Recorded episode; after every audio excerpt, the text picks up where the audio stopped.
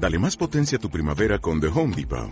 Obtén una potencia similar a la de la gasolina para podar, recortar y soplar con el sistema OnePlus de 18 voltios de Ryobi desde solo 89 dólares. Potencia para podar un tercio de un acre con una carga. Potencia para recortar el césped que dura hasta dos horas. Y fuerza de soplado de 110 millas por hora. Todo con una batería intercambiable. Llévate el sistema inalámbrico OnePlus de 18 voltios de Ryobi. Solo en The Home Depot. Haces más. Logras más. Que le interesa.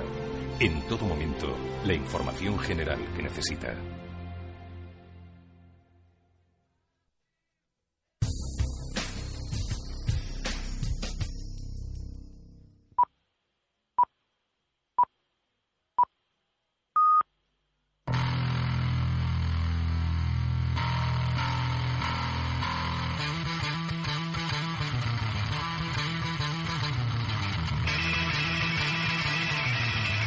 Finanzas y Valores. Dirige Javier Santonja.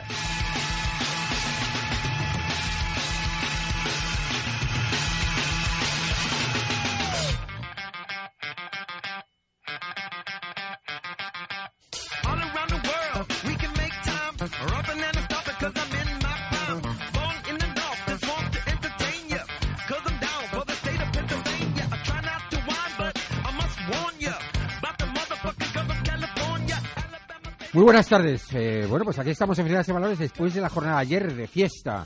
Eh, bueno, impresionante los mercados, impresionante también los mercados americanos, que también nos dejaron ahí una impronta de subida muy, muy interesante. Estábamos viendo los mercados hoy que, bueno, pues siguen ahí un poquito con la inercia, no están en negativo, están en positivo. Todos los mercados eh, europeos en positivo. El IBEX 35 se mantiene ahí por encima de los 7.000, 10.780, los 7.000 quedaron hace, hace mucho, quedaron muy atrás. 10.780, un 0,12 está subiendo el IBEX 35. El CAC 40 parisino, después del subidón de ayer, está ahí cerquita de los 5.300, 5.285. Estábamos ahí repasando esos niveles de resistencia importantes en el CAC 40 parisino, porque está justamente por encima. El DAX de Frankfurt también desatado, 12.471, desatado hoy no, hoy sube solo un 0,13, pero esos niveles de resistencia se los pasó y los cortó como la mantequilla. Impresionante en general el mercado europeo. Los futuros americanos vienen hoy también con subidas y subidas interesantes y subidas eh, en los entornos del 0,30-0,40%. Luego miraremos que realmente está todo el mundo esperando esos detalles del programa fiscal eh, de Donald Trump, que no tendrá lugar hoy, seguramente tendrá lugar mañana el anuncio y que bueno, pues hay unas expectativas muy positivas. Luego hablaremos de ello porque el mercado se puede desinflar como consecuencia de que no cumpla con lo que el mercado espera que se les diga. Y esto es un, riesgo que siempre acontece y siempre lo tenemos presente. Estamos viendo las divisas, eh, sufriendo algo el dólar, está debilitándose algo con un euro más fuerte, 1,089, y hay muchos que leen entre líneas que el resultado de ayer de la victoria de Macron lo que lleva detrás consigo es una cierta relajación por parte del Banco Central Europeo en poder disponerse a subir tipos antes que tarde y eso debido precisamente a porque bueno pues la tensión política de alguna forma se relaja. Y cuando se relaja la tensión política y uno se siente relajado no digo que tire la casa por la ventana pero bueno pues puede ser el principio de una situación muy propicia sobre todo para el sector financiero y lógicamente para la divisa para el para el euro. Don Jesús Viana muy buenas tardes. Qué tal eh, estamos buenas tardes vernos por teléfono y de escucharnos por teléfono. Sí pero bueno eh, y bueno, pues encantado de que usted esté aquí en el, en el estudio. De cuando, cuando hay que venir para que no os olvidéis de mi cara. sí, sí, además hemos cambiado los micrófonos y nada más entrar. Bueno, ¿qué ha pasado con los micrófonos? Esto ya es un lujazo, ¿eh? El micrófono. ¿Te gusta más esto, no? Que los que teníamos antes. Hombre, son mucho más bonitos. Es de categoría, ¿eh? Esto es de absoluta categoría, sí, señor.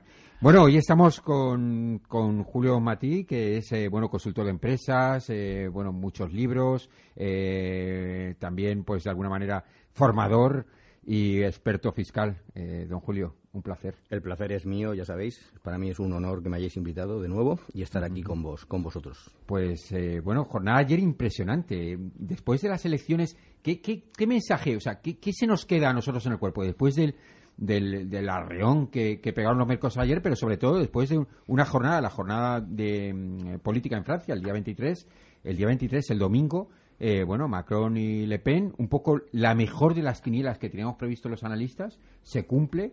Eh, la lectura del mercado, una lectura que a mí me pareció demasiado positiva, pero detrás de ese positivismo había un empuje de los bancos extraordinario. Hay lecturas, como yo decía, de que efectivamente el Banco Central Europeo puede sentirse que realmente ya es hora de empezar a pensar en subir tipos. Bueno, yo la verdad es que lo que lo que creo, en mi modesta opinión en, a este a este respecto es la es la siguiente y es como bien has dicho, ¿no? De todos los resultados de todos los resultados posibles que se que se barajaban, digo de los resultados posibles que se barajaban, otra cosa es de los resultados posibles ideales, ¿no? Que serían probablemente distintos, pero de los que se barajaban, sin ninguna duda, este era el, el mejor de los de los posibles. Se ha se ha producido Evidentemente, la reacción de los mercados era la, razonable, la esperada para el caso de producirse como se ha producido el, resultado producido. Y yo creo que sí, yo creo que ya es el momento de que empecemos a ver repuntes en los, en los tipos de, interés. Yo creo que llevamos demasiado tiempo en, Europa, en esta Europa nuestra, con unos tipos de interés. Mm, yo diría que incluso incluso una palabra no muy técnica si se me permite pero incluso ridículos es decir decir para activar para activar la economía para que para que los excedentarios se vean se vean animados a a prescindir de esos excedentes, a, a, invertirlos, en definitiva, que es lo importante, que es lo que hace crecer la economía. vamos, es que los tipos están a cero. Claro, claro, claro. El Euribor está prácticamente en negativo, ¿no? Entonces, si queremos animar a los inversores, si queremos animar a los inversores, mmm, los tipos de interés tienen que, tienen que tener un repunte, creo yo, para, para animar. Es más, yo creo que de la recesión que venimos, de la recesión que venimos, porque sí que es cierto ya que esta recesión en los últimos años ya no es ni muchísimo menos la misma, pero en cualquier caso los efectos de la recesión todavía están ahí coleando. Yo mm. creo que estamos en el momento, creo que es el momento para que el, para que el Banco Central Europeo se, se replantee mm, subir un poco, cuanto menos, los tipos de interés. Y hay gente que puede estar pensando, bueno, pues si suben los tipos de interés, eso va un poco en contra de los mercados bursátiles, pues porque, bueno, pues tenemos otras alternativas, que no es ya la propia renta variable, que sería una renta fija en el corto plazo. Pero, eh, Julio, lo que nos quiere decir es que da también un, un aire más de normalidad, ¿no? Y que, y que no solo da un aire de normalidad y que es una sensación de que las cosas ya no van tan mal, sino que además, bueno, pues esa subida de tipos vendría eh, empujada también por una inflación absolutamente ya necesaria en Europa, eso también es normalidad, por un sector bancario con un pequeño margen. Es que si los bancos no tienen margen, los bancos no van a prestar. Es que los bancos necesitan margen para tener una actividad razonablemente normal. Es que al final es que eso es lo que la economía.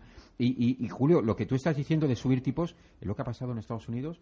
Recortan el, el tema de los, de los incentivos por parte de la Fed, empiezan a subir tipos y la bolsa se desmadra pero es porque al final es normalidad, es normalidad eh, macroeconómica, ¿no? A ver, mm, en los últimos en los últimos tiempos, en los últimos tiempos lo que se ha convertido, digámoslo así, en la en la pauta y no estoy diciendo la regla, estoy diciendo la pauta, que no, es, lo mismo. Que no es lo mismo, por eso lo, matizo. En los últimos tiempos se está convirtiendo en la pauta, como digo, mm, digámoslo así, la, la antilógica de lo que, como yo estudiamos económicas hace muchos años, nos enseñaron.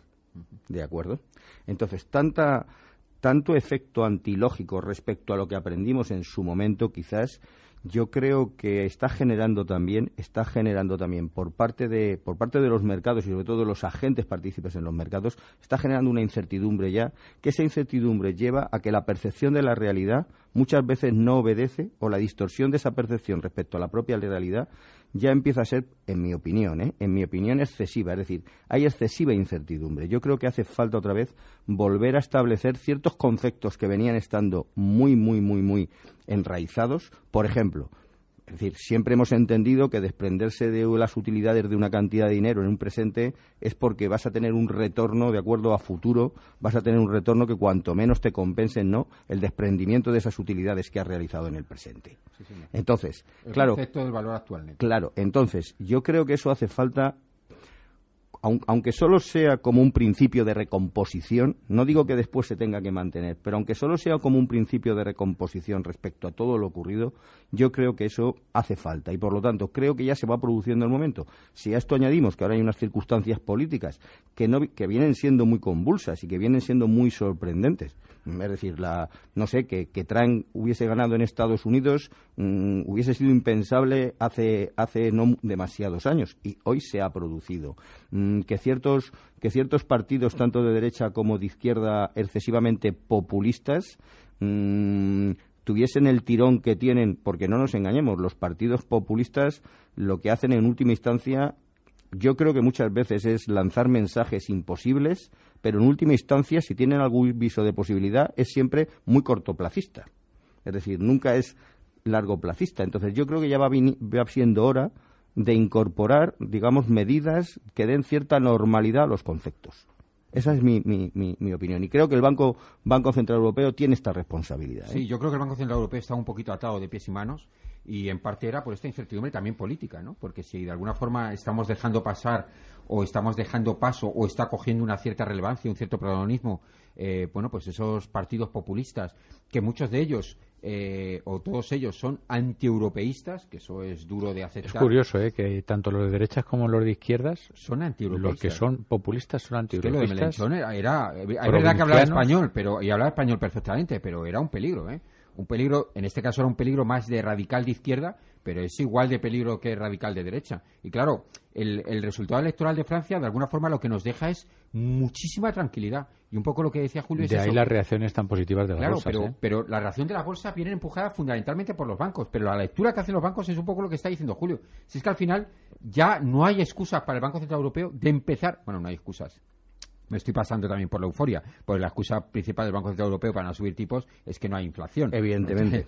Pero bueno, yo me estoy pasando. Yo también estoy metido en la euforia. Pero sí que es verdad que hace uno la lectura de decir, bueno, pues ya, ya no tenemos aquí una presión política que de alguna forma te genera tanta incertidumbre. Ahora ya se puede empezar, incluso puede empezar a compaginar, y eso Jesús lo hemos hablado alguna vez, no retirar estímulos, Julín, esto es una barbaridad hace un año, pero es que ahora ya llevamos tiempo hablando de ellos. No retiro estímulos y en cambio empiezo a pensar en subir tipos. Bueno, esto sí que no estaba en los libros de texto, No. pero, pero sí que se ajusta más a una realidad que es un poco lo que tú decías, Julio, más normalizada, ¿no? Claro, y además eh, urge, urge mucho, como bien dice Julio, en que los mercados vuelvan a ser normales, Sí. en que vuelva a haber una prima, eh, un interés a, eh, a una persona que presta sus capitales. Lo que no puede ser es que no tenga ningún tipo de retorno, de, rentabilidad, porque es decir, eh, dejar el, pues el tipo de interés, el costo pues del dinero a cero, es que es, eso, eso va contra toda, es decir, contra toda lógica y contra los propios mercados.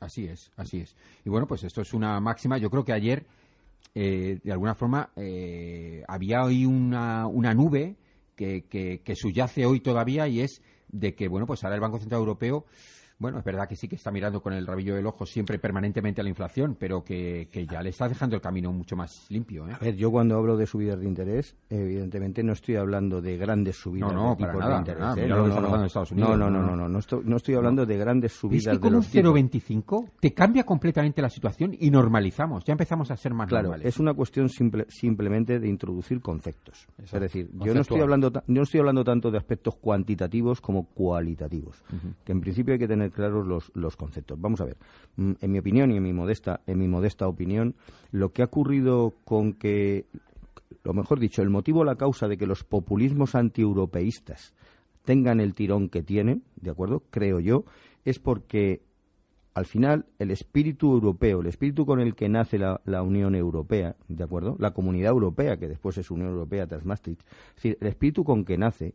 mm, un porcentaje muy alto de ciudadanos europeos lo percibe como traicionado, lo percibe como, como, como traicionado. Como decepción, sí. Sí, hay una, de- hay una decepción. La gente no entiende que lo que, se haya, que lo que haya aportado Europa no entiende que haya sido una verdadera integración en el sentido de generar una comunidad europea auténtica en tanto en cuanto a la percepción de la misma por los ciudadanos de a pie.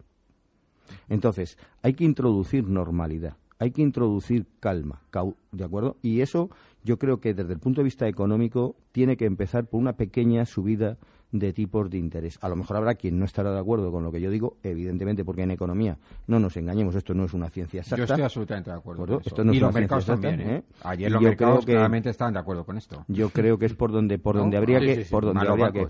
Bien, pero vamos, mm, digan- subir un 10% eso sí tiene general, después del resultado de ayer, clarísimamente eso tiene general, bueno, hombre, está aplaudiendo la decisión, pero ¿por qué no subía un 3 como el resto de las industriales o telecos o tal? Precisamente porque lo que pensaba detrás de esto subyace la posibilidad de que el camino lo tiene más limpio Mario Draghi para empezar a pensar en subida de tipos, por lo tanto hay mucha gente de acuerdo con lo que tú estás Por eso diciendo. digo, yo creo que es por ahí por donde hay que, por donde hay- creo que es la vía ahora mismo que hay que aprovechar, creo, ¿eh?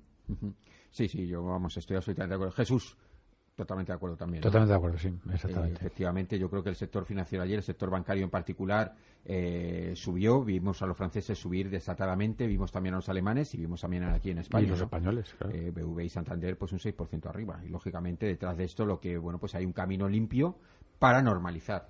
Aunque sea poco, aunque sea un gesto. Y que, y que yo creo que, a la- que al mundo financiero, de acuerdo al sector financiero, hay que en cierta manera mm, volverlo a volverlo en un porcentaje. Yo no digo que sea el porcentaje mayoritario, pero hay que volverlo a llevar a que en un porcentaje significativo de su cuenta de resultados, las mismas se nutran, en definitiva, del precio, de las diferencias de precio de comprar y vender dinero. Y esto necesita que existan tipos de es su interés. actividad fundamental. Es su y para actividad que- fundamental. para lo que existen los bancos. Entonces, hace falta otra vez que los bancos vuelvan a tener Son los dinamizadores de la economía, ¿no? que son los que prestan dinero, los que permiten el apalancamiento y de alguna forma es, esa es un poco una de las bases de que haya crecimiento económico, lógicamente. Claro, entonces yo creo que eso hace que eso hace que eso es necesario y entonces mm, últimamente creo que se había perdido un poco de un poco de un poco de vista. Bueno, un poco. Bueno, estoy siendo estoy siendo Moderado, excesivamente muy- muy moderado en la No en- te mojas nada, Julio, ya te veo. ¿eh? un poco, pero sí, yo creo que hay gente que estaba acusando precisamente al, al Banco Central Europeo que estaba poniendo dinero a disposición de los bancos para que estos de alguna forma financiasen la deuda del Estado de los países, en vez de que ese dinero fuese realmente a los a los contribuyentes, ¿no? A los consumidores. Pues, Al- eh, al- al- de alguna manera es que eso no tiene es que eso eso tiene un, un tirón pero pero muy limitado las patitas son muy cortas y necesitamos normalizar necesitamos normalizar clarísimamente Vamos, mm, a ver, mm, yo siempre he pensado eh, prácticamente en casi todos los aspectos de esta vida, pero aquí es lo que estamos hablando es de economía, y al final no nos engañemos, la economía tiene un peso muy muy importante hoy en día porque que no está en cierta manera mercantilizado, ¿no?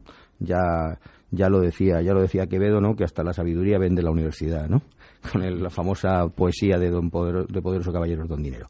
Es decir, vamos a ver, mm, los, los bancos en definitiva los bancos en definitiva cumplen una cumplen una función importante en lo que es la economía real en lo que es la economía real no y hace falta que esa economía real la de siga teniendo un pozo importante en la economía global y eso hay que volverlo a poner a poner en, en- en- en, digámoslo valor. así en valor y sí. que sobre todo la gente lo perciba que el ciudadano lo perciba porque si los ciudadanos no lo perciben y los mercados tampoco, entonces ocurre lo que ha venido ocurriendo. Es decir, que las, capa- que las capacidades o las posibilidades de previsión, que es en definitiva lo importante, yo siempre, siempre, digo, siempre digo la siguiente, la siguiente frase. Mm, vamos a aplicarse a los, a los mercados. Yo siempre digo que alguien está feliz cuando sus perspectivas de futuro le hacen sentirse no feliz porque las percibe como a mejor o buenas. En cambio, si alguien está en una situación muy positiva, pero su percepción a futuro no, no se mantiene en tanto en cuanto a esa situación de estar satisfactoriamente bien, a gusto, ¿qué ocurre? Que tampoco es feliz. Es decir, eh, la anticipación, la actualización de lo que prevemos que nos va a ocurrir es muy, muy importante. Y habíamos entrado en una, en una situación de incertidumbre excesivamente, excesivamente, digamos, descontrolada. Sí, así es. Sí, sí, muy, muy descontrolada. Hoy no quiere decir que después de lo de ayer ya todo el mundo sea orégano, pero desde luego el paso es un paso de gigante. ¿eh? Y- de gigante. y Vamos a irnos, Julio, Perfecto. perdóname. Vamos a irnos a publicidad. Cogemos aire, pero del bueno, ¿eh? Y ahora enseguida volvemos.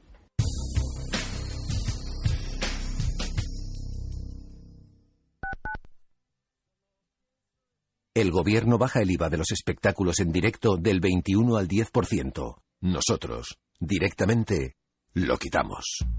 Date prisa, porque en Ford y solo hasta el 30 de abril eliges tu coche y no pagas el IVA. Los Blue Days de Ford continúan. Ven a Ford. Coches sin IVA hasta el 30 de abril. Condiciones en Ford.es. Los mejores pescados y mariscos de toda nuestra geografía están en pleno Madrid. Restaurante Rafa, tartar de lubina y salmón, almejas de carril, ostras, percebes, bacalao, mero y, por supuesto, nuestro famoso salpicón y el jamón de Rafa, la mejor tradición culinaria en permanente renovación.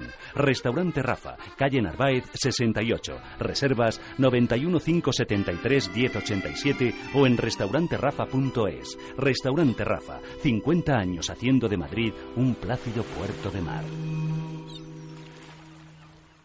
¿Cuánto cuesta?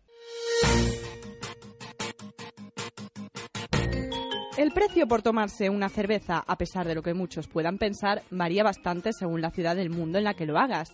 Según el primer Beer Price Index, elaborado por el buscador de viajes GoEuro y basado en las cervezas más conocidas del mundo, Oslo es la ciudad donde más caro sale tomarse una cerveza, unos 3 euros con 50 céntimos. Otras que están cerca de situarse como la más cara del ranking tras este análisis de 40 ciudades son las ciudades de Zurich o Tokio, con un precio en torno a los 3 euros. Por el lado contrario, Berlín, Praga o Lisboa son las ciudades ideales para darse este placer, pues figuran entre las más baratas del mundo con un coste inferior al euro.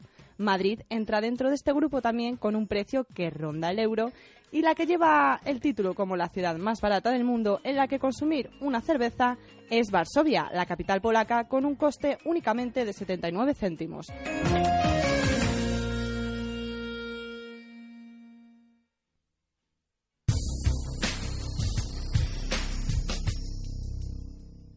El ocio y el saber tienen un punto de encuentro genial, que se llama Cuatro Dedos de Frente, conducido por Mone Hill, todos los jueves de dos y media a tres y media de la tarde, aquí, en Radio Intereconomía. Aprende, diviértete, escucha y participa. Te esperamos.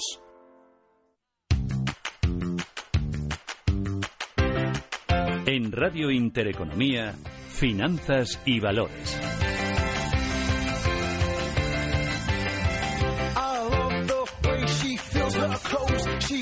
Just like them girls in Vogue. I love the way she plays it cool. I think that she is beautiful. 14.50, ya estamos de vuelta. Eh, bueno, pues con Jesús Viana, Julio Mati.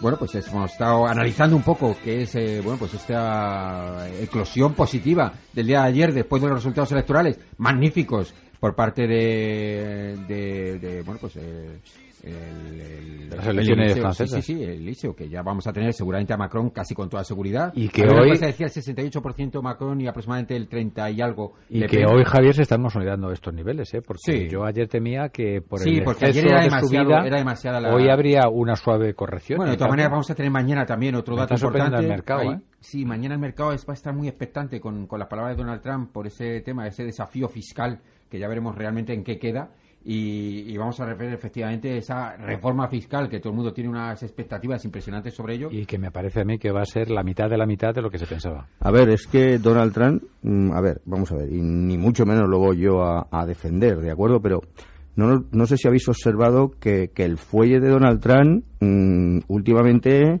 parece como que se ha relajado un tanto. o sea, en sus primeros días solo hacía que firmar, solo hacía que firmar, ¿no? Julio, igual que el de pues el de Chipas en claro. pues en Grecia, es decir, es el contraste con la realidad o el choque brutal de trenes de la del populismo con la realidad de los hechos. Claro, en cuanto les ponen encima de la mesa los números que ponen de manifiesto la realidad de los hechos. Fíjate, ayer leía, es, es curioso, un, pues un artículo muy bien documentado sobre eh, eh, digamos que lo que va a hacer México eh, para contrarrestar el tema pues del muro y de la subida de los aranceles es que va a dejar de comprar eh, maíz a Estados Unidos.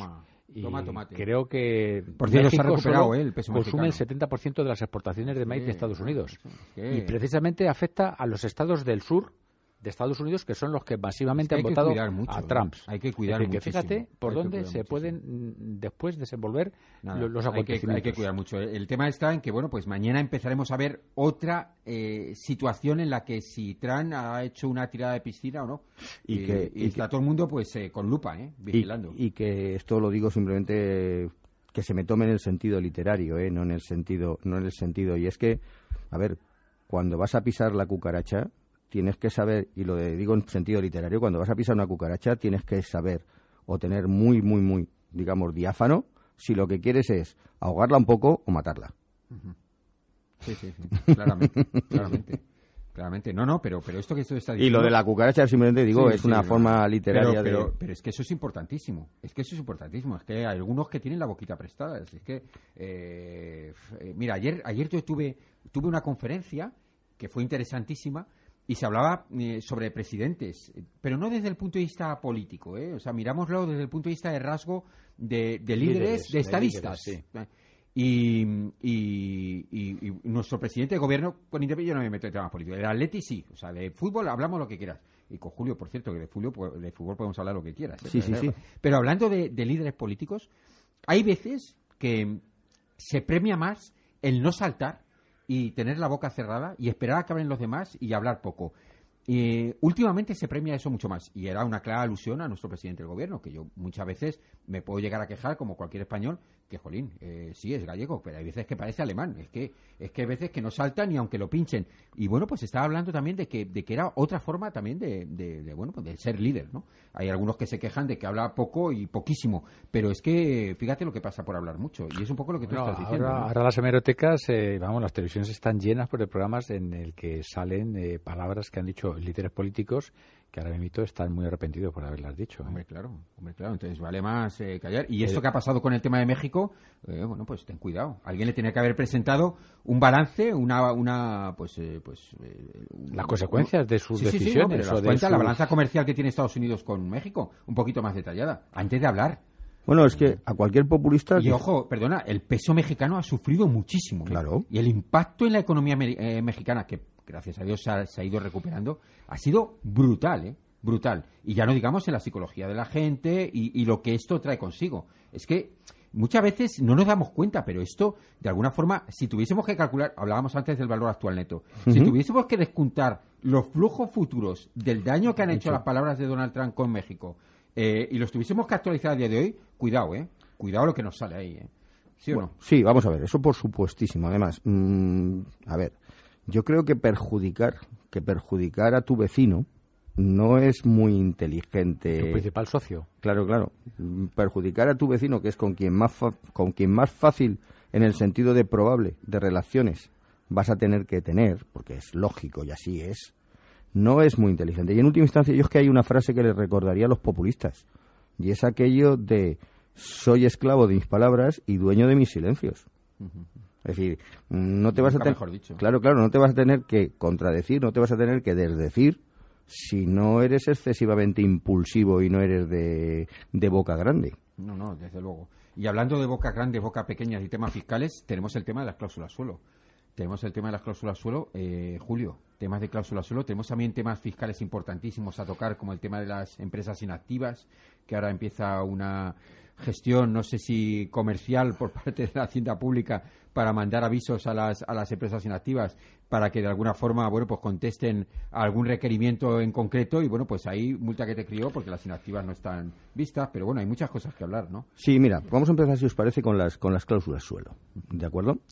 Eh, bien, lo que. Bueno, este, este año 2017, este año 2017 eh, se aprueba un Real Decreto, de acuerdo el 1-2017, de acuerdo un Real Decreto, que lo que hace precisamente es, bien, pues exonerar, exonerar a las cantidades que va a recibir la gente por la, por la cuestión de la devolución de las cláusulas suelo, exonerarlas fiscalmente, para decirlo de una manera re- para decirlo de una manera simplificada y que todo el mundo nos entienda. Tiene todo el sentido, tiene todo el sentido del mundo. Es decir, hasta que sale este, este, este Real Decreto, hasta que sale esta, esta norma, en principio, cuidado, ¿eh? Con lo que te restituían podías tener consecuencias fiscales y tenías que, que tributar. Clarísimas, sí, sí, tenías sí. que tributar. O Hay sea, que- el dinero que te pagan, ese tienes que tributar por ello, como ha pasado, por ejemplo, con el PAN PIBE. Claro. El PAN PIBE, Claro, ah, claro. Tú te coges a, a ese plan, te compras un coche y esos mil euros que te descuentan, luego venía Hacienda con las rebajas y le decían, oiga, que esto se lo han dado. Claro, claro. En el tema de las cláusulas suelo, Es sale perfectamente con una, una exoneración de que lo, que lo que el contribuyente cobra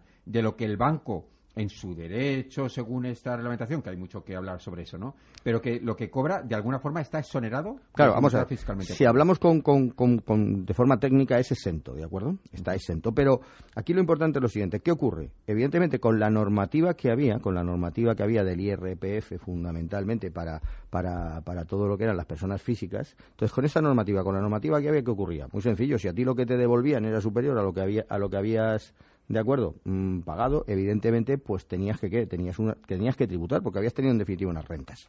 ¿De acuerdo? Bien, siempre que hay obtención de renta, siempre que hay obtención de renta, ante Hacienda en principio se pasa. Eso es, un, eso es algo elemental. O sea, cuando usted obtenga una renta, váyase haciendo la idea de que usted por Hacienda va a tener que pasar. Sí o sí. Sí o sí, con carácter general. Después puede ser que haya alguna norma que determine que usted no pague, no que no pase, sino que no pague, que no es lo mismo. Que- y es lo que llamamos la exención. Con lo cual, las cláusulas suelo, en definitiva, ¿qué es lo que han venido a decir? Han decir, mire, olvídese usted.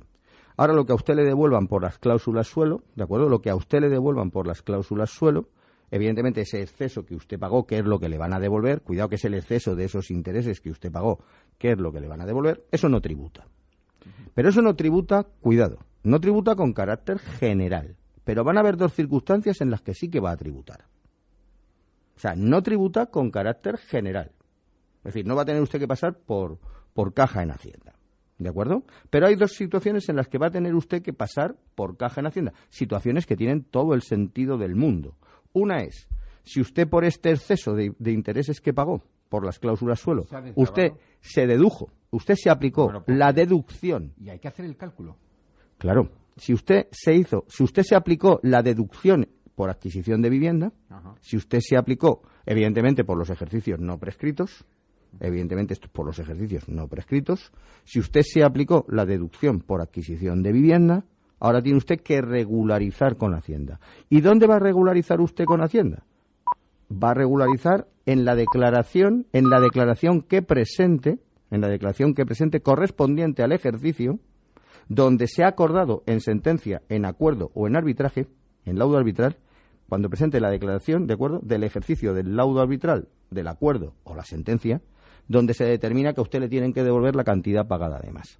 Con lo cual, si a usted la sentencia es del 2016, evidentemente ahora usted, ¿de acuerdo? Esa sentencia, ese laudo arbitral o ese acuerdo donde le tienen que devolver, evidentemente, si usted se dedujo por la adquisición de vivienda, entonces va a tener usted que ahora devolver el qué? Esas deducciones correspondientes no a lo que ahora usted le, le devuelven, lógicamente. una, una pregunta, Julio. Efectivamente, ese laudo fue del año 2016.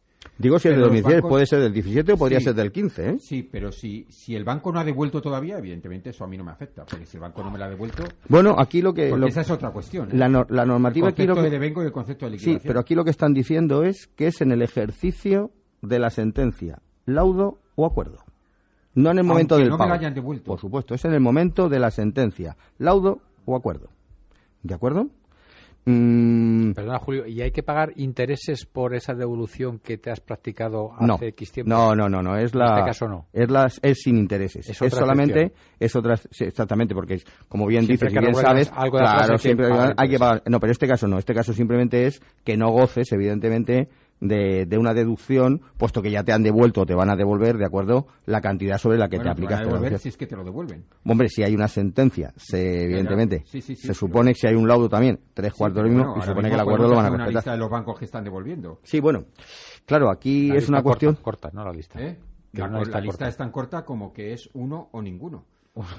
claro, a ver, ¿realmente quién está devolviendo? Pues hay que decirlo, Bankia, que es el primero que ha salido a la palestra diciendo, mira, yo no me meto en líos y voy a devolverlo. Según las cuentas de Bankia, claro. Claro. Según las cuentas de Bankia. Claro, después ahora ocurre lo siguiente. Vamos a imaginarnos, vamos a imaginarnos que esta cláusula, esta devolución de la cláusula suelo, eh, la persona que la persona a la que se la reconocen mm, fue sobre un préstamo, de acuerdo, que él utilizaba para, por ejemplo, bueno, pues para reformar, lo utilizó para su reforma o se lo dedujo no como la deducción por adquisición de vivienda, sino que se lo dedujo como gastos deducibles, sí. como gastos deducibles de rendimientos del capital inmobiliario, de acuerdo, o de actividades económicas. Bien, en ese caso, si se lo devuelven y él se lo dedujo no como una deducción por adquisición de vivienda, no como una deducción que se No, aplica sobre cuota in- sobre cuota íntegra, sino como gasto que se aplica para la obtención de la base. En este caso ahora lo que va a tener que hacer son complementarias complementarias de los ejercicios ejercicios. correspondientes. Uf. Con lo cual, si es por deducción de vivienda, regulariza dónde? En el propio ejercicio de la sentencia, de acuerdo, coincidente con el, la sentencia, laudo o, o acuerdo.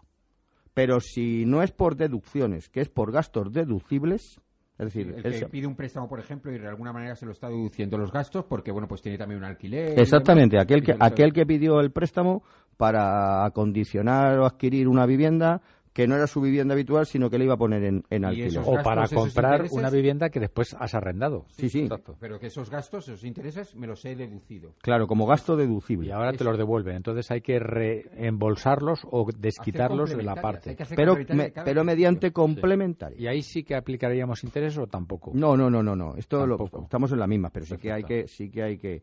Y ya lo, lo último, lo mejor que es, la mejor opción cuando te aplicaste deducciones La mejor opción, ¿cuál es? La mejor opción es no que te lo paguen en dinero, porque si no vas a tener que regularizar cuando te han dado cuando que te lo rebajen de cuota. Exactamente, que te lo apliquen a qué? A una minoración del capital y en ese caso pendiente. Si, te, hacen una minoración del capital pendiente, no no minoración del capital pendiente, efectivamente, claro, claro. Señor. Minoración del capital pendiente. Así se llama, minoración. En ese caso sí que me libero de Hacienda. Claro, ¿por qué? Porque como ya porque en teoría ya que ocurre, como has minorado el capital pendiente, ya no te vas a poder seguir deduciendo los intereses sobre este capital, ¿de acuerdo? Y esa parte del capital de amortización ya te la puedes deducir este año. Claro, claro, claro, porque ya no te la puedes deducir este, este año. Sí, señor, sí, señor. Esa es la manera más inteligente. Hay muchos bancos que están utilizando este criterio sin saber esta justificación. Julio, les has dado la... Pues esta es la, esto es lo, que, lo que hay que hacer con la entidad bancaria, de lo cual tampoco me alegro mucho. Vámonos a ir a publicidad, segundo corte, y ahora seguimos. ¿Eres un ahorrador preocupado por tus inversiones financieras? ¿Crees que seguir a un profesional te ayudaría a conseguir mejores resultados? Sigue misfondos.com en tiempo real y te contamos lo que hacemos con nuestras propias inversiones, qué compramos y vendemos, cuándo lo hacemos y por qué. También te enviaremos información periódica sobre los eventos que pueden mover el mercado y cómo afectan a nuestra toma de decisiones. Invierte de la mano de un profesional y descubre lo que siente un ahorrador tranquilo. Suscríbete a siguemisfondos.com. Sabemos que cuando viajas por negocios necesitas todo tu tiempo y ahorrar lo máximo en costes. Por eso en Viajes El Corte Inglés te ofrecemos InTools, un conjunto de soluciones tecnológicas con todas las ventajas y facilidades para que cierres tus negocios sin preocuparte de cómo llegar a ellos. Solicita información y condiciones en el teléfono 91 204 2618.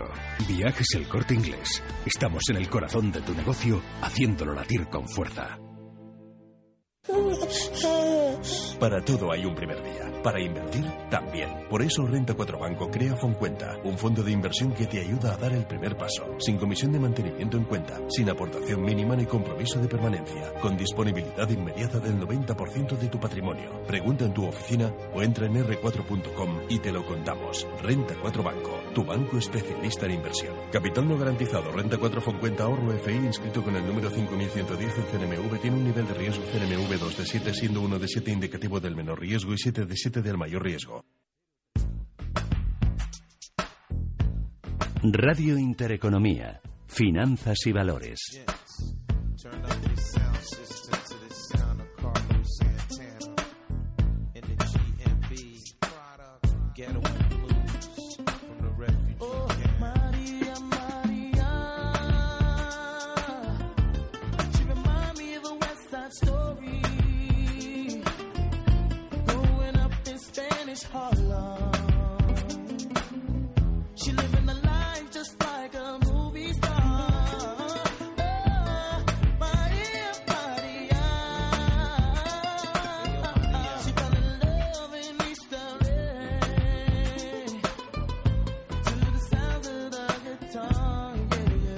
Bueno, pues eh, la verdad es que interesantísimo el debate sobre este tema de las cláusulas suelo, tan en boca de todos y efectivamente esa resolución eh, bueno, esa resolución. esa norma, norma que Primero es una resolución por parte del Tribunal Superior de Justicia Europea, luego se tiene por, eh, por parte del Tribunal Supremo y ahora pues hay una reglamentación por parte del Gobierno. Sí, a ver, bueno, aquí... ¿no? Eso ha sido un poco lo Sí, ha salido pues, una ley que lo ha regulado. Sí, bueno, aquí hubo una primera, aquí hubo una primera, una primera resolución de una sentencia del Tribunal del Tribunal Supremo que las declaró nulas de, de pleno de pleno derecho, pero el, el Supremo dijo que eran nulas de pleno derecho no desde el origen Sí, No desde el origen, no, sino esa famosa cláusula de los efectos retroactivos. Exactamente, no desde el origen. Claro, si algo es nulo de pleno derecho, es nulo de pleno derecho. Es decir, nulo de pleno derecho es que no ha nacido al derecho. Y si no ha nacido, es que no ha nacido, es desde el origen.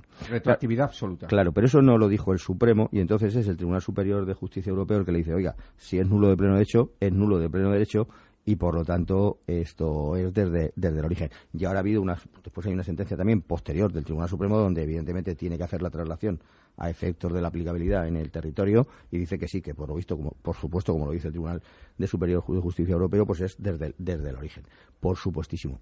Ah, una cosa importante, eh, esta, esta norma del 17, este Real Decreto que he mencionado del, del 17, el 1 del 17, mm, esto es para todas las devoluciones de las cláusulas suelo se hayan producido cuando se hayan producido. Así que si alguien se lo, se lo aprobaron esta devolución en el 2015 y como en el 2015 todavía no había salido lo de la exención a efectos de la devolución y demás, claro, ¿qué es lo que ocurre? No, no. Evidentemente no se puede hacer discriminación, esto es para todas, con lo cual todos aquellos todos aquellos que en el 2015 obtuvieron, obtuvieron este reconocimiento de la devolución de la cláusula suelo y en su momento tributaron por, por ello en el 2015 porque todavía no estaba exento, ahora lo que pueden solicitar en virtud de este, de este Real Decreto es la devolución de ingresos indebidos. Fíjate. Muy interesante este matiz, Julio. Muy interesante. Fíjate. Toma tomate, ¿eh?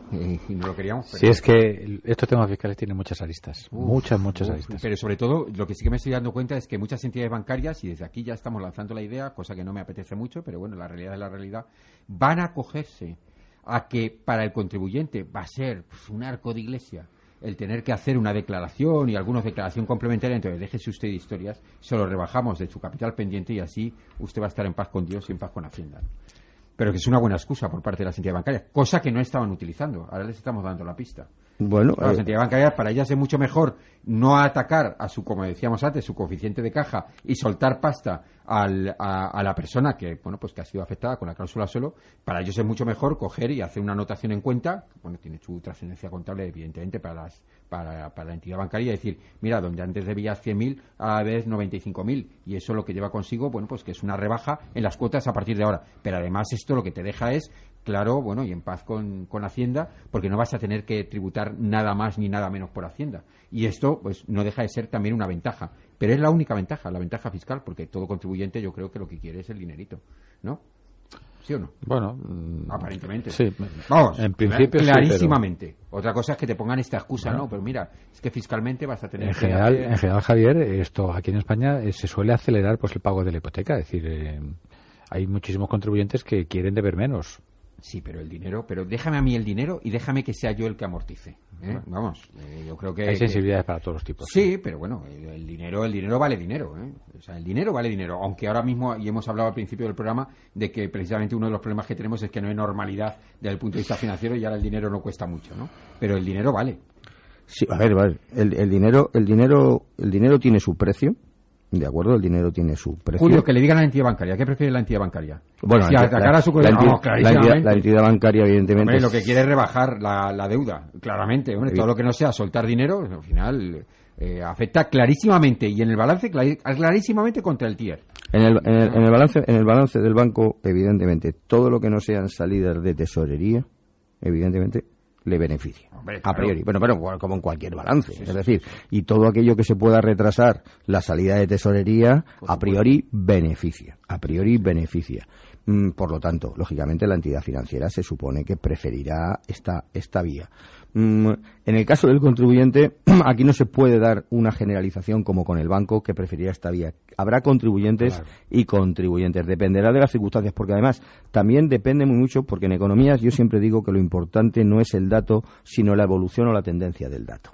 Entonces, claro, no es lo mismo un contribuyente que tuviese un tipo medio, un tipo medio en el momento de la de cuando se aplicó la deducción por adquisición de vivienda, que tuviese un tipo medio y que ese tipo medio ahora sea o mucho más alto o sea mucho más bajo a un contribuyente que lo tenga prácticamente en, el plano en, la mismo, en el mismo nivel. Entonces, habría que ver también aquí eh, cuál es el, impacto de una, de una situación otra. También, por otro lado, tampoco lo mismo que el contribuyente mm, todavía esté, digamos, en, unas, en unos porcentajes muy altos pendientes de capital, de capital vivo, a que sea un contribuyente que ya prácticamente todo lo que ha pagado han sido intereses y de acuerdo o que lo que por, tanto no es lo mismo que deba todavía mucho capital a que deba poco capital en qué momento está del exactamente en qué momento está o sea por, por aquello que es importante esto si me lo permitís que lo diga hay un dato muy importante que la gente no suele utilizar a la hora de contratar un préstamo y es que todo préstamo tiene lo que se llama un plazo óptimo ¿De acuerdo? Tiene un plazo óptimo. O sea, no es una cuestión aquí de, pues deme usted el, préstamo a, a, mil años. No, no.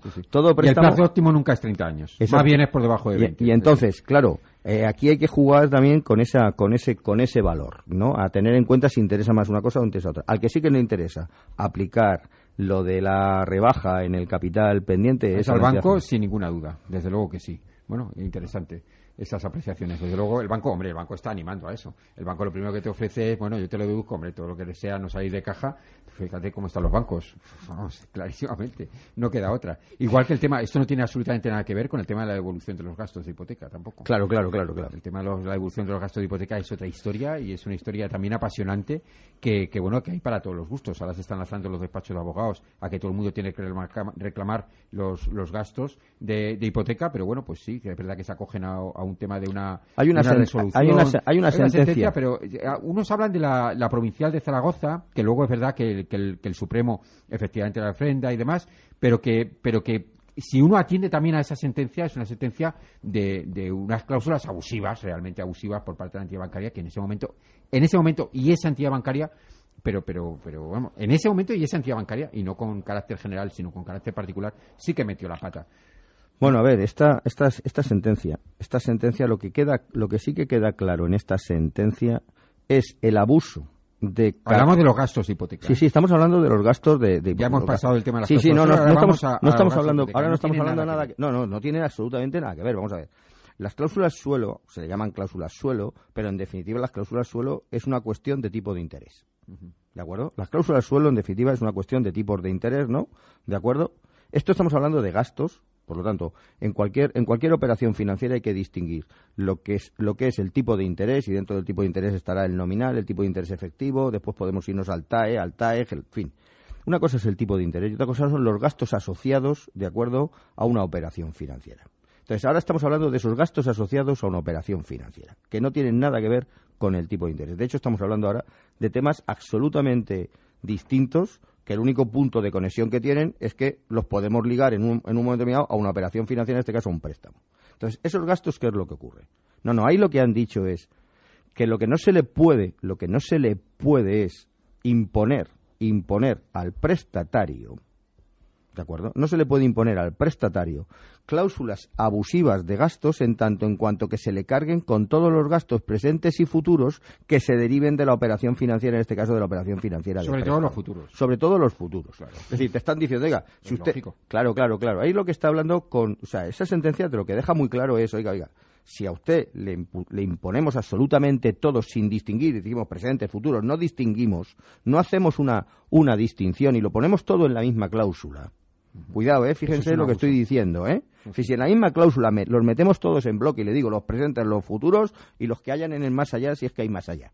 ¿De acuerdo? Entonces, como se lo he metido en la misma cláusula, esa cláusula evidentemente es nula. Y ahí es donde sí que estamos ante que esos gastos, ¿de acuerdo?, son nulos y evidentemente se los tienen que devolver. Pero si usted lo que ha pactado es muy clarito, uno a uno los gastos, y no ni presente ni futuro, sino que ha puesto muy clarito. Los de hoy, los que el día de la firma.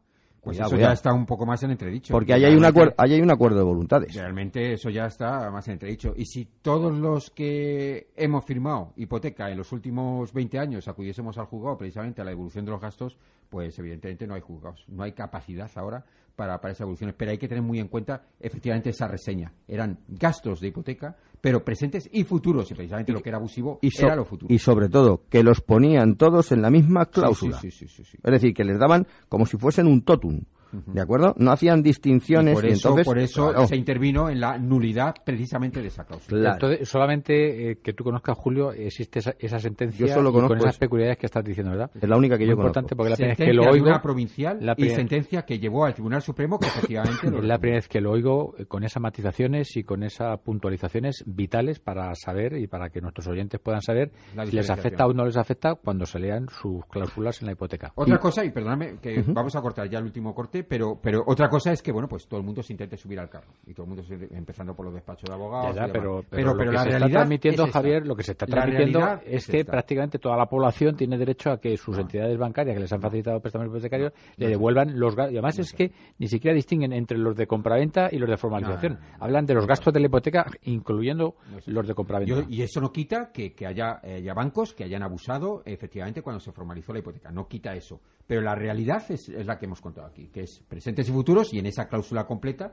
hay una nulidad y de que esa afectaba cláusula. a esa operación en particular. Efectivamente, a esa en concreto, de ese banco en concreto, de ese día en concreto, porque ese banco en concreto, que no voy a decir yo cuál es, No, no. pero que es un banco Bueno, está en la no cometió error más veces, lo cometió en esa, en esa minuta de esa escritura. Venga, nos vamos a policía. Último corte, enseguida hablemos. En Estados Unidos, el 60% de las órdenes que se hacen en el mercado son lanzadas por algoritmos matemáticos. En el año 2020 se prevé que esta cifra alcance el 90%. La tecnología es su mejor aliado. Camine de la mano de la agencia de valores que le acompañará en su viaje hacia el futuro. Esfera Capital le ofrece el sistema autotrading más avanzado del mercado. ¿Invierte con algoritmos? Esfera Capital es su broker. Conozca más sobre el trading algorítmico visitándonos en esferacapital.es. De carnicero a cocinero. Sergio, hoy escalopines extratienos del pozo. Sí, es carne riquísima, de cerdo, pavo, pollo, ternera, estupenda para los niños y para todos. Que quede claro, Ángel, extratiernos, los auténticos solo son del pozo. Al corte o en bandeja. El Pozo, contigo de principio a fin. El Pozo, empresa colaboradora de Caravaca 2017 año jubilar. Pues mi banco me ha recomendado una inversión y la verdad es que he obtenido una gran rentabilidad. Perdona, ¿qué has dicho? Digo que he invertido y he obtenido una gran rentabilidad. ¿Una gran qué? Rentabilidad. Hasta ahora con tu banco rentabilidad se decía con la boca pequeña. Invierte en índices con Indexa Capital. Menos costes, más rentabilidad. Indexacapital.com Cuando decides hacerte un seguro de salud y todo te suena a chino o aprendes el idioma. Lepita. Ni hao. Ni hao. O te cambias a Egon, con coberturas claras y más de 37.000 médicos desde 39,95 euros al mes sin copago. Contrátalo en el 900-771-771. Aegon, asegura el mañana. En Radio Intereconomía, Finanzas y Valores.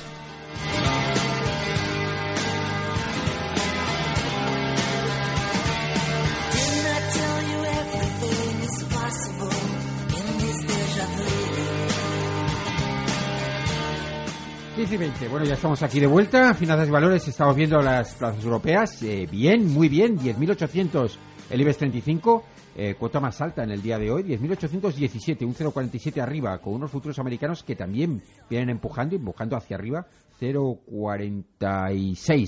Eh, no, 0,0 el Dow Jones. 0,36 está subiendo ahora mismo el Standard Poor's, el Dow Jones algo más y bueno, pues parece una preapertura también de fiesta, también eh, para arriba, impresionante la divisa, 1,089 eh, hay quien, quien ya marca el nivel de 1,090 como que puede ser el techo y que, bueno, pues a partir de ahí, pues el eurodólar tendería al fortalecimiento del dólar y debilidad del euro, pero bueno, pues como aquí en Europa estábamos de fiesta y sobre todo con ese resultado de ayer y más dentro del sector financiero y dentro de esas posibilidades de dejarle el camino abierto a Mario Draghi para que el Banco Central Europeo pueda empezar a pensar en subir tipos de interés, pues nunca se sabe dónde va a llegar el eurodólar. La verdad es que si difícil es hacer predicciones, pues más con lo que tenemos. Y bueno, pues también hay que decir que mañana tendrá lugar eh, bueno, pues esta esperada eh, anuncio de los detalles del programa fiscal de Donald Trump y vamos a ver en qué queda, si queda en agua de borrajas o, realmente, bueno, pues hay, hay cimientos para que todo el mundo pueda pensar en un, en un detalle de un plan fiscal interesante para la economía americana. Mucha expectación sobre eso. Eh, Jesús, más Oye, lo de, lo de las cláusulas solo y lo de y lo de este otro tema de las eh, de, los gastos de formalización de hipoteca espectacular ¿eh? y un poco eh, pues al hilo de las sentencias también ha habido otra sentencia que también ha generado bastante mm, polémica revuelo y es esta sentencia que ya que tenemos aquí pues a Julio que es un especialista se lo quiero trasladar para que nos lo comente sobre la inconveniencia o sobre la eh, eh, pues anulación de una plusvalía en una compraventa en la que se vendió esa vivienda por precio inferior al de compra. Sí, sí, el famoso impuesto de plusvalías, que, todo el mundo llama de plusvalía, pero nadie sabe por qué se ha vendido. Dice, no, no, no, si no nos importa por, el, por lo que se haya vendido, se nos importa el tiempo. El tiempo que ha pasado y te cobro por el tiempo, pero lo llamamos de plusvalías. Bien, a ver, el, impuesto sobre el incremento del valor de los terrenos de naturaleza urbana, que es el nombre, el nombre propio de lo que todo el mundo conoce por aquello de ahorrar, de ahorrar y ahorrar palabras, lo conoce como plusvalía municipal, ¿no? La gente habla de, de plusvalía. Claro, a ver, Evidentemente está hablando de un incremento de valor, ¿de acuerdo? El impuesto se llama incremento de, valor. Claro, ¿qué es lo que ha ocurrido con esta, con esta sentencia? Cuidado que esta sentencia no es una sentencia en territorio común, sino que es en territorio foral, concretamente, ¿vale? Del País Vasco, ¿de acuerdo? Es una sentencia que no es en territorio común, eso para, para, para empezar. Mm, esto es importante. Otra cosa es que es perfectamente trasladable a territorio común cuando evidentemente el tribunal de turno la, la, ponga la, vamos la dicte pero la dicte y se publica en el boletín oficial eh, del eh, Estado evidentemente pero claro aquí qué es lo que qué es lo que ocurre ocurre lo siguiente y es Claro, ¿cómo se calcula esa plusvalía municipal? Esa plusvalía municipal se calcula exclusivamente sobre un algoritmo que pivota sobre la el mero transcurso del tiempo. Es decir, la plusvalía municipal entiende que por el mero transcurso del tiempo se genera una plusvalía sobre el valor del terreno. Y entonces, mediante un algoritmo, un simple bueno, algoritmo es una formulita, una formulita que te aplican, eh, te calculan cuál es el impuesto. En esta formulita, de lo que se prescinde completamente es de si realmente se ha producido la plusvalía o no se ha producido la plusvalía. Es decir, realmente en el momento de la transmisión, en el momento de la transmisión, y yo no estoy diciendo venta, yo estoy diciendo transmisión, ¿de acuerdo? Si el- que muchas ventas, bueno, muchas no, una venta es una transmisión, pero no todas las transmisiones Pero una son una venta. Una donación también es una Por eso transmisión, digo que no, una venta es una transmisión, pero no todas las transmisiones son ventas. Pero entonces, en el momento de la transmisión no siempre se ha producido, no siempre se ha producido realmente, no siempre se ha producido, puede no haberse producido ese realmente plusvalía o incremento. Entonces, ¿qué es lo que dice la sentencia? La sentencia lo que dice es lo siguiente, oiga, si se demuestra, si se demuestra que no ha habido incremento, si se demuestra que no ha habido incremento, no ha lugar, no ha lugar, es decir, si ha habido una pérdida, no ha lugar a la aplicación de el qué, el algoritmo este de Marras. Pero si ha habido beneficio, si ha habido ganancia, evidentemente ha habido una plusvalía. Y a priori, mi interpretación de esa sentencia es que esa plusvalía que se le han aplicado con esa formulita es completamente legal. Es decir, otra cosa es que si habrá que revisar o no el sistema del cálculo. Pero de momento, con esa sentencia, lo- donde no te lo pueden aplicar la plusvalía es aquellos que, ¿qué? Bueno, pues para decirlo de forma muy clara, vendieron teniendo pérdidas. Pero pérdidas en el valor del terreno, ¿eh? Cuidado, no de la construcción, en el valor del terreno, porque aquí lo que se graba es el valor del terreno. Entonces, si usted tuvo pérdidas, entonces no procede que le apliquen ningún tipo Claro, de lo que la decisión de valor de terreno, de valor de vuelo, es un poquito más complejo. Claro, eso es complejo, pero es para que, para Sí, que dejemos el sí, pero concepto la concreto. sentencia, eh, hablaba claramente sobre el valor total del bien. Es decir, Sí. Hubo pérdida Pero es cierto- en la es cierto transmisión esto. y entonces el ayuntamiento, aunque lo aplique exclusivamente sobre el valor del suelo, no tiene derecho a mm, cobrar por una plusvalía inexistente. Claro.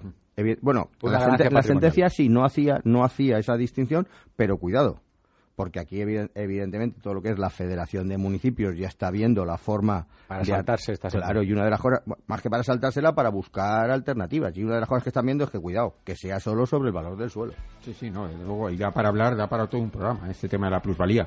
Plusvalía entre comillas, te digo por lo que se cobra, ¿no? Claro. No por otra cosa.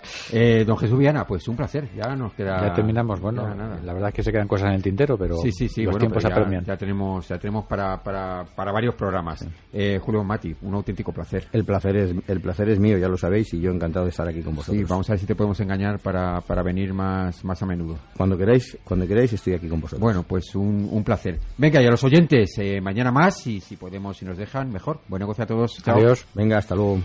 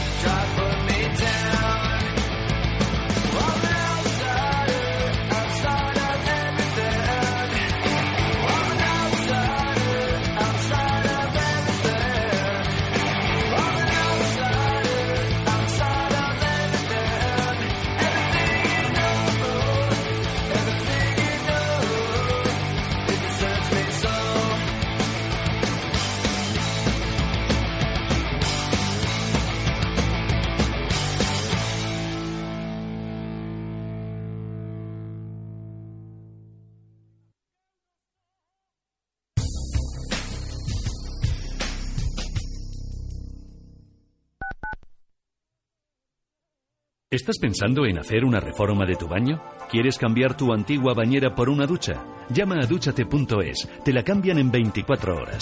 En duchate.es son especialistas en reformas rápidas, cuentan con los mejores profesionales y los diseños más modernos. Puedes visitarles en su exposición de Madrid, en la calle Ferrocarril 5 o conocer su tienda en Las Rozas, en el centro comercial Burgocentro. Llama a duchate.es al 91 474 1004 y te enviarán un asesor que te dará las mejores ideas para renovar tu cuarto de baño. Consulta duchate.es. Los mejores pescados y mariscos de toda nuestra geografía están en pleno Madrid. Restaurante Rafa, tartar de lubina y salmón, almejas de carril, ostras, percebes, bacalao, mero y, por supuesto, nuestro famoso salpicón y el jamón de Rafa, la mejor tradición culinaria en permanente renovación. Restaurante Rafa, calle Narváez 68. Reservas 91 573 1087 o en restauranterafa.es. Restaurante Rafa, 50 años haciendo de Madrid un plácido puerto de mar. La gente no se da cuenta, la gente piensa, oh, ahorrar es perder, es no es, es no perder principal. No, ahorrar es no perder poder adquisitivo. Son dos cosas muy diferentes. Capital Intereconomía, la brújula de la inversión. Todas las mañanas de 7 a 12 en Radio Intereconomía, con Susana Criado. ¿Está harto de que le hagan esperar por teléfono? ¿De que no le expliquen las ventajas de contratación en su seguro? Puede contar con Incos. Le damos un trato personalizado y le ofrecemos un ahorro en su seguro. No espere más y llame a Incos 91 030